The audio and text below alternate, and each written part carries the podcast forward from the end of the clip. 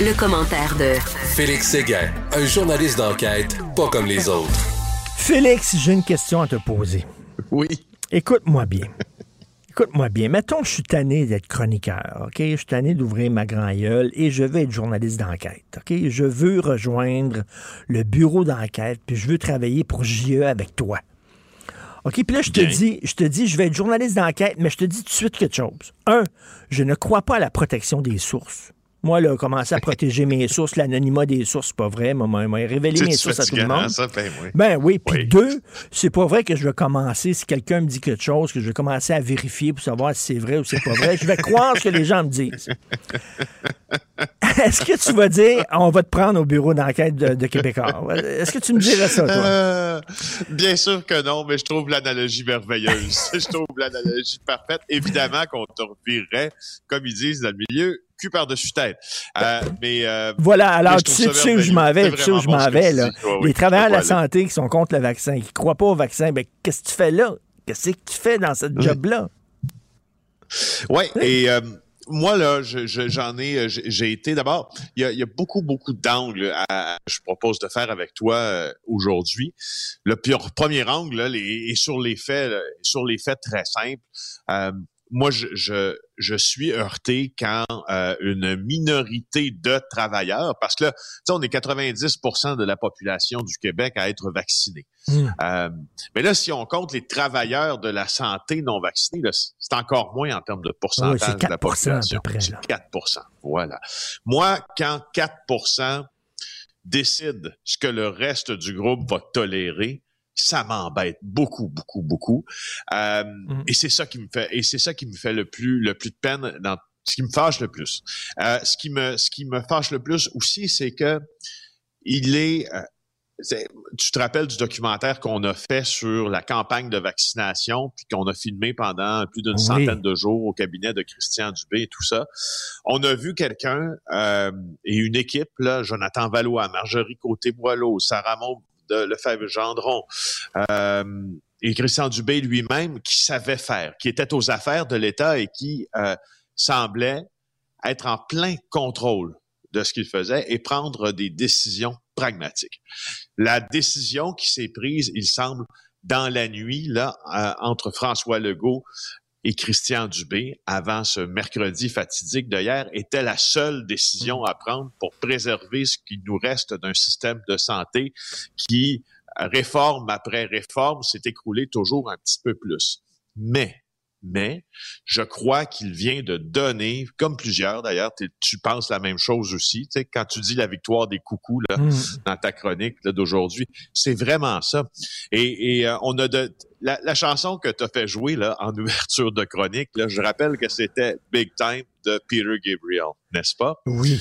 Euh, ben, dans cette chanson-là, là, il y a euh, un, euh, un couplet que je trouve bien bon, c'est The place where I come from is a small town. They think so small, they use small words, but not me.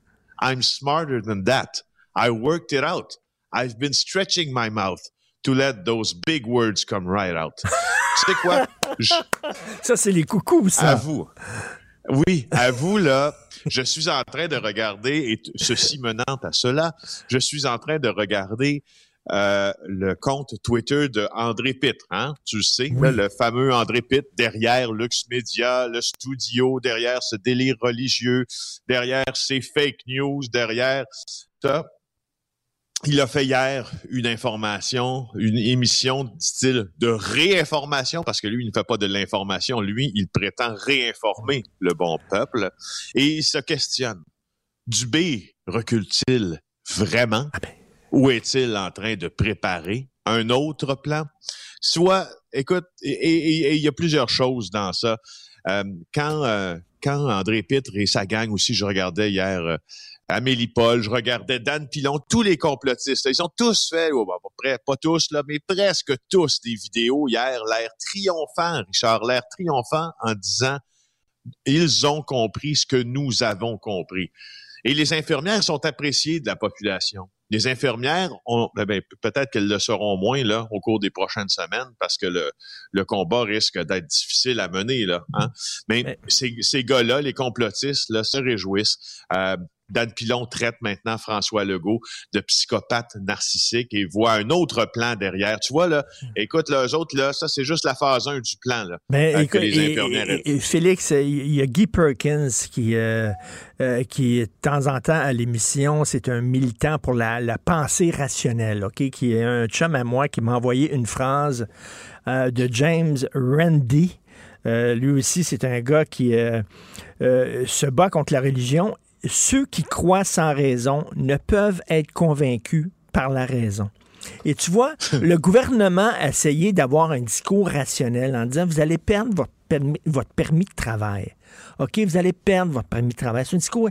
mais ce que le gouvernement n'a pas compris, que euh, sous-estimé, c'est que ces gens-là sont prêts à perdre leur job pour leurs principes, comme les témoins de Jéhovah sont prêts à mourir pour leurs principes. Tu ne peux pas faire entendre raison à des gens qui sont l'autre bord.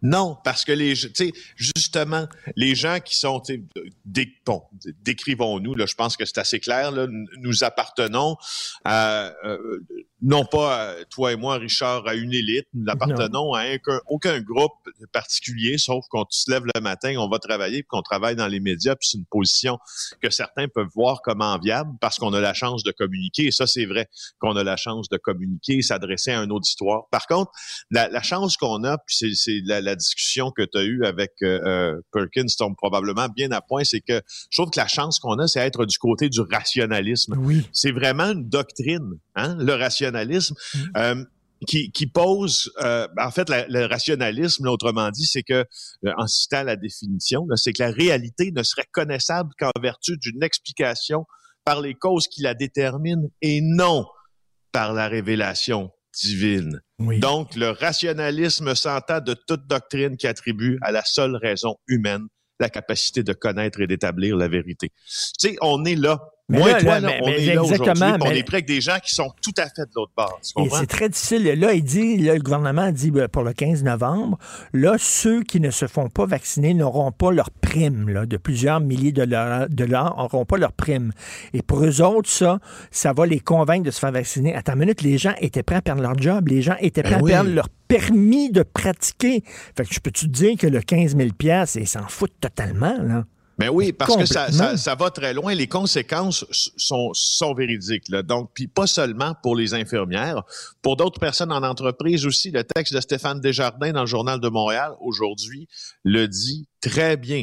Si on refuse le vaccin pour la COVID-19, on ne compte pas sur l'assurance emploi, on ne compte pas sur l'assurance invalidité, on ne compte sur rien. On prend une décision à la limite politique qui n'est pas basée sur la science et on en subit les contre-coups.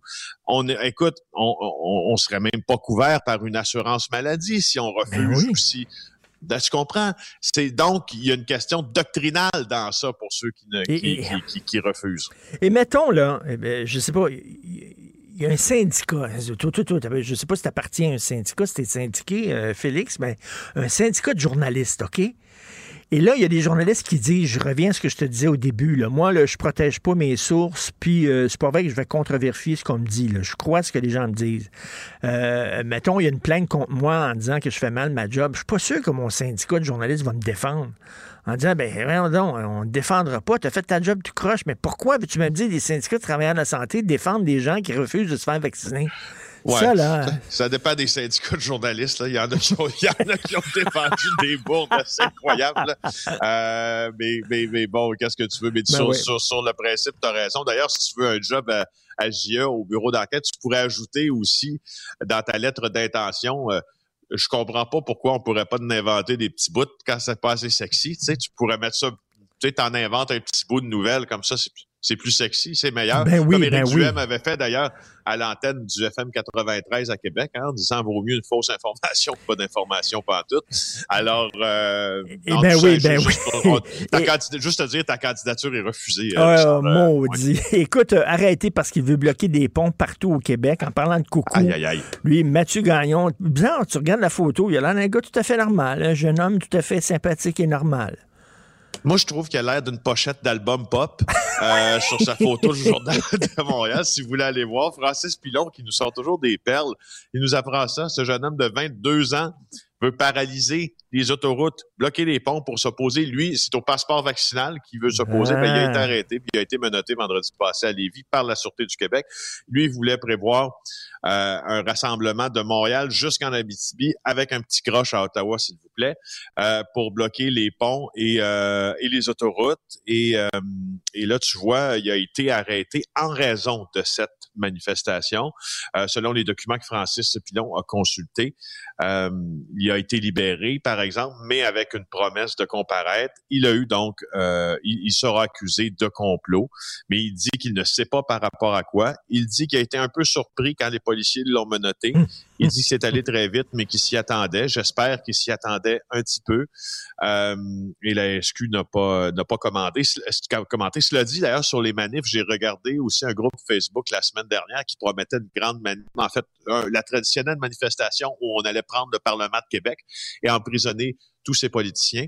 Il y avait plusieurs problèmes avec cette manifestation-là, c'est que ça ne siégeait pas à Québec. Ça, c'est le premier.